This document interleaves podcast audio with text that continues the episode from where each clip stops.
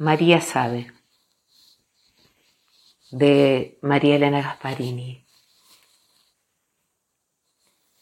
María sabe de insultos, trabajo duro, abusos irreconciliables con la vida que, por cierto, no rehusaba imaginar una y otra vez.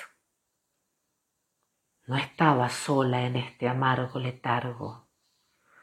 Juancito, fruto de los abusos de su patrón, encendían en ella la búsqueda cercada por tanto dolor, la vigilancia y las puertas, extensiones de alambrados, tranqueras custodiadas con disimulo por los negros más viejos y apañados por el patrón. ¿Qué más debía ser macerado hasta el derrumbe? Amarrado a sus entrañas, con fuerza resistiendo, el niño hizo posible que el patrón dejara de buscar a María para someterla a su antojo. No dejaría que las habladurías de los negros empañen su honor. Algún negrito de los míos te habrá montado, negra mugrienta. Alcanzó a oír confusa, acomodando su pollera, queriendo echar fuera de su cuerpo el horrible manoseo, cuidando que no llegue a sus entrañas. Quietecito, mi niño, crece, crece, susurró María. Sus labores en el campo comenzaban a las cinco de la mañana y ante la imposibilidad de volver por su hijo antes del mediodía, calentaba en un tazón de lata una especie de leche preparada con harina de maíz y se la ofrecía amorosamente. A media mañana, como el resto de los niños, cuatro en total, bebería una taza de mate cocido preparada por la abuela Inés. Esa era su tarea, dada la avanzada edad. Con dos rodajas de pan caliente, humeante, amasado por esas manos arrugaditas, rústicas, fuertes aún, cálidas, horneando el bollo de pan. María se movía ágil y prudente para no molestar al resto de las mujeres con quienes compartía el ranchito. Usaba una pollera de bayón demasiado grande para su pequeña talla. Un pullover de lana de oveja gastado, pero generoso, guardándola del frío. Su cabello rizado, corto, arreglado apenas con sus manos. Un beso a su hijo. Una nueva jornada de trabajo comenzaba.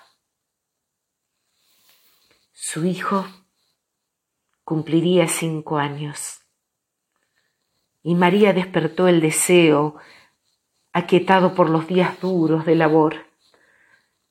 Ese sería el momento. Su hijo merecía mucho más que ese corral asfixiante y oloroso. Su hermano se acercaría a la tranquera derecha, hacia el sur, con su carro cargado de verduras y comestibles. El carro estuvo allí, a metros de la tranquera, detrás de los ranchitos, envuelto en roídas mantas limpias, preparadas desde hacía tiempo, reservadas para la ocasión. Unidos los jirones con puntadas fuertes, indestructibles, María envolvió su niño, aún dormido. Sigilosa, con el corazón dando saltos, corría hacia la tranquera. Los perros dormían. En su defensa, no ladraron. Cuídamelo mucho, Que estudie mi Juancito, mándalo a la escuela. Le gusta el pan calientito. Todo va a estar bien, hermana. Tranquila. Volvió despacio María. Tomó un atajo por detrás del ranchito. Entró a la casa y se recostó en la cama. Nadie sospechó nada. María contó que, su niño se había perdido, que era su costumbre levantarse en la noche, que fue un terrible descuido. Los patrones no contaban cuántos niños, solo cuántos negros. Iniciaron la labor, como cada madrugada.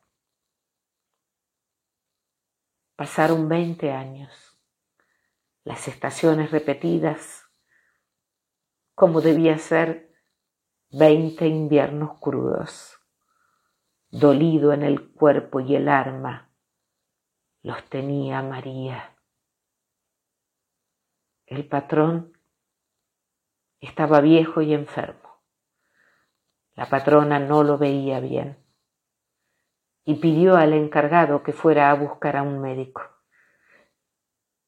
Se presentó durante la misma tarde. Era un joven médico. Lo revisó con delicadeza y seguridad. No respira bien. Podría ser una neumonía. Necesita atención. En un par de horas podremos decidir si es posible trasladarlo. Esto está avanzado, señora. Juancito, aquel niño, había regresado. Cerró los ojos de su padre. Fue en busca de su madre, sin arropes ni otras pertenencias. La abrazó. Cruzaron juntos la tranquera del sur.